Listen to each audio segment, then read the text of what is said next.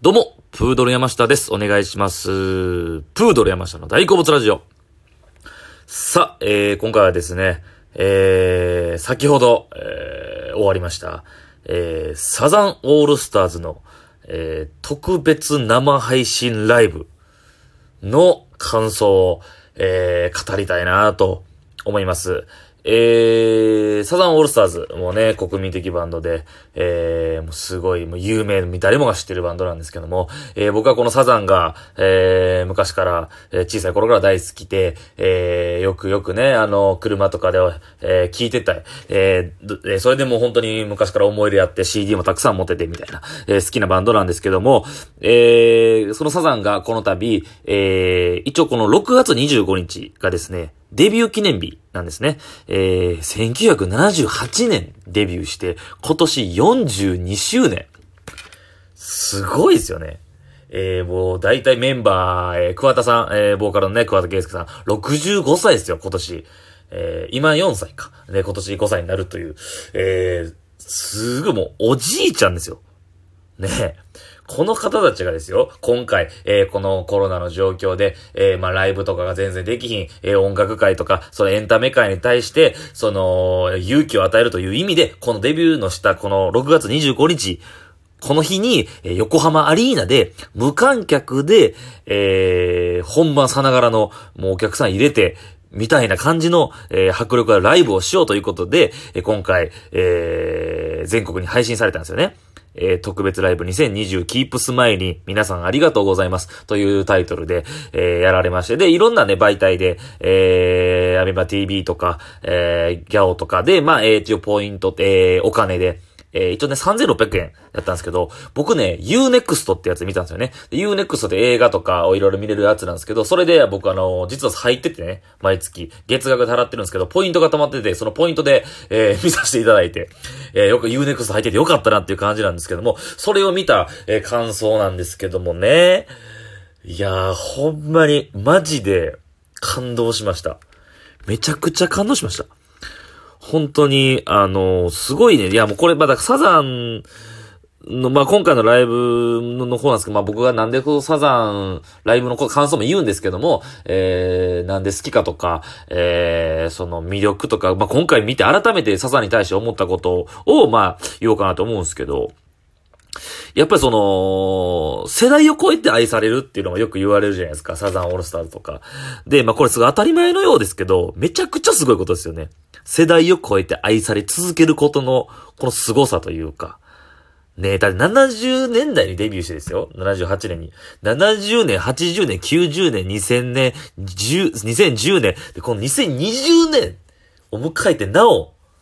まだまだ皆さんお元気で、えーメンバー、えー5人、えー皆さん元気でね、活動して、っていうね、これ、いやだから今日のライブを見てね、僕ら世代なんか若い世代ももちろん、えーあれやと思うんですけど、まあ世代言ったら結構あのね、同世代というかまあ今40、50とかの人かながファン層ではまあ多いとは思うんですけども、もうすごい勇気もらったよなと思うんですよ。コロナで、やっぱりその、例えば、40、50とかで言ったら、会社を経営されてる方も確か多分多いと思うんですよね。もう勝手に僕ね、見てて想像巡らせてもうて、感動して。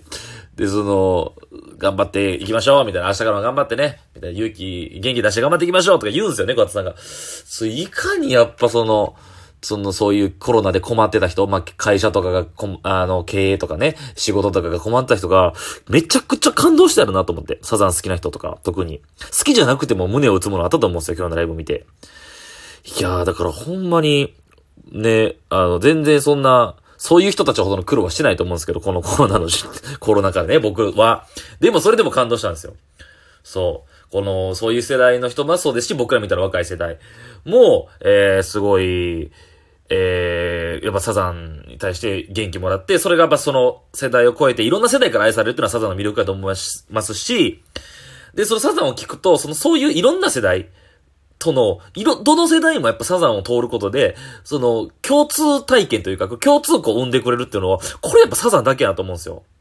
各年代でそれぞれの、えーサザンの楽曲を聴いて、えー共通でこのサザンの魅力を感じてるっていうのは、っていう存在がもう日本に多分サザンしかいないと僕は思うんですよね。で、これなんでこうサザンってこんだけすごいんかって考えたときに、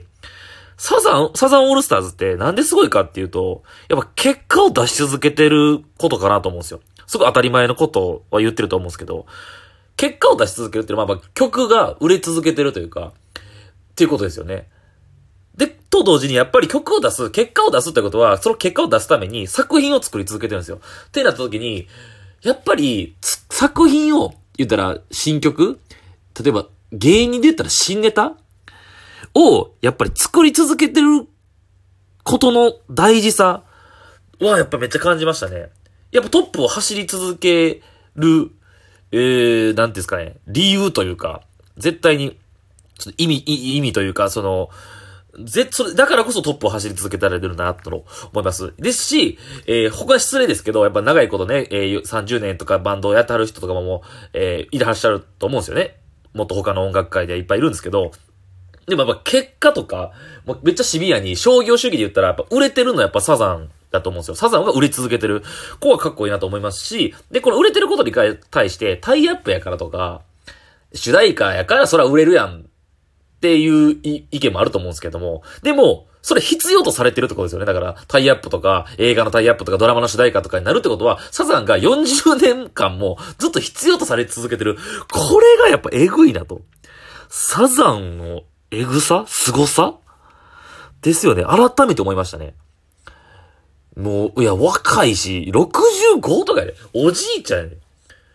で、やっぱ細いしみんな。やっぱそうなってなんかその 鍛えてんやろなとか、ストイックさとかも感じますよね。やっぱストイックじゃないとこうやって続けられへんだなとか思ったりとか、アホなことね、ふざけるパフォーマンスがしはるけど、なんかそういうふざけてる感じのね、まあ、まあ、その今回その、ソーシャルディスタンスを守らなあかんということで、え、桑田さんとかって結構さライブとかでね、あの、女性ダンサーとこう戯れたりとかするんですけど、まあ、そういうのはなく、一応そういう配慮があって。でもね、そのライブ見てて思ったんですけど、やっぱその、リハーサルとかも綿密にやってはんねやろなって。いや、いや、普通のライブのようにするんですけど、一応ソーシャルディスタンスとか守らなあかんっていうルールのもってやるから、やっぱちょっと難しいと思うんですよね、演出も。でも、そのディスタンスを守りながらやるってことにすごい、えー、リハーサルとかそういう綿密な準備があったっていうのを裏に、そういうのを感じたのも感動しましたし、また、そのディスタンスを守らなくちゃいけないとか、この状況やから厳しいルールがあるっていうのが不利になって、今回見たそのパフォーマンスにすごい感動を覚えたんですよ。なんかよく、よく働いたというか、僕的には。えー、最後、えー、最後ら辺に、後半ですね。えー、一番最後か。え、アンコールの前に、勝手にシンドバッド。えー、もう一、デビュー曲でめちゃくちゃ有名な、えー、な、曲があるんですけども、勝手にシンドバッドの時に、えー、最後もう、バラララララララララでも最後バーってみんな盛り上がるんですけど、えー、客席にダンサーの方とかが、ソーシャルディスタンスを守りながらみんなサンバの格好とか、ハッピーとか着て、踊り、踊り狂ってるとか踊り続けるんですよ。あれが多分このライブの一番の感動的なハイライトだったんじゃないですかね。やっぱその、厳しい状況で、は、弾けることができないこの世の中。うわってこう、はっちゃけることができないっていう、この振りがあって、でも、そういうことができなくても俺たちをやって、その楽しいっていう、楽しむ、精一杯楽しんだところを見てもらうことで、全国に勇気を与えるみたいなのが、その最後の勝手にシンドバットがね、の演出が、めちゃくちゃ良かったですね。なんかその苦しい、この時期やからこそそうやって反動でめちゃくちゃ感動を覚えるというか。いや、よかったっすね、マジで。はい。いや、曲も結構、えー、有名なところからマイナーところ。正直僕こんだけ熱く語ってますけど、ちょっと思い出せへん曲とか、えー、知らったりとかして。まあ、その都度調べたりとかしたんですけども。えー、でもやっぱり、えー、まあ、有名どころで皆さんが知るので言えば、まあ、真夏の果実とか、希望の輪立ちとか、えー、エロティカセブン、マンピーの G スポット、最後はね、太陽な罪のやつと、ロックンロールスーパーマンよかったな僕ね、あの、僕、まあ、サザンで、さっきもそのいろんな年代に、えー、サザンが愛されてるって言ったんですけども、またこの語るときに面白いなと思うのが、多分その人がリアルタイムに、その当時、若い時、サザンに一番夢中になってる時があると思うんですよ。まあ、物心ついて、その後とか。で、まあ、その年代、70、まあだから今50とか40、50の人とかやったら昔、70年代、80年代とかのこれをめちゃくちゃ聞いてたとかってあると思うんですけど、僕の場合、僕は1990年生まれなわけですよ。で、僕が中学3年生の時に出たアルバムがあって、このキラーストリートってアルバムがあるんですよ。僕、このキラーストリートが僕の中では一番聴いてたアルバムで2枚組、サザンが当時アルバムの中で2枚組を出したってすごい話題になって、えー、まあ有名なって言ったらあの、涙の海に抱かれたりとか、えー、まあそういうの有名どころが、えー、入ってる、えー、やつ、まあそれ、そういうアルバムなんですけども、それをめちゃくちゃ聴いてて、えー、まあ、その、その、ロデロックノルスーパーマンっていう僕めっちゃ好きな曲が、その、えー、シングルではないんですけど、その、えー、キラーストリートに入ってるっていうね。えー、それもやってくれてましたし、個人的にもすっごく大満足の、えー、めちゃくちゃ最高のライブを見れました。はい。えー、いや、本当に、あのー、まあ、ね、各年代からあで、僕、あ、そう、桑田佳祐。え、で、去年ね、えー、去年サザンのライブに初めて行ったんですよ。で、桑田佳祐のさんの桑田佳祐ソロのコンサートはも行ってたんですけども、去年だから初めて、えー、40周年を記念する、えー、コンサートに初めて見て、生でサザンを見たんですよね。もうそれで僕もうほんまに、えー、ラブアフェアって大好きな曲があるんですけど、カラオケでいつも歌う。それを聴いても昔から聴いてた曲やったんで、もう泣いちゃって、普通にマジで。感動して。もうっていうぐらいね、そう、僕が、え、だからさっきまあ、15歳の時に、2015年の時に、あ、2005年の時にキラーストーリートが出て、で、めちゃくちゃ聴いてて、で、サザン好きで、中学生、高校生大好きで、で、高校3年生の時、2008年の時に、えー、30周年のコンサートがあったんですよ。ただ僕は部活とか、まあ、高校生やったんで、部活とかもあって、行けなかったんですよね。で、2008年で30周年で、その後活動休止されて、うわ、俺もう見れへんやと思って、サザン生で見ることなく俺はもう死んでいくんやと思って、サザンの人らもみんなね、年配からいつまで活動されるかわかんないですか。っていうのがあって、10年越しぐらいに去年、40周年のやつを見てめちゃくちゃ感動したっていうね。まあもうサザンの話、まあまだまだできるんですけども、もう時間なんで。いや本当に、えー、めちゃくちゃ今回感動しました。本当に日本にサザンがいてよかったと思えるライブでした。いやもうこのおじさんたち、めちゃくちゃかっこいいなと。サザンオールサーズめちゃくちゃかっこいいなと、改めて思ったという話でした。ありがとうございました。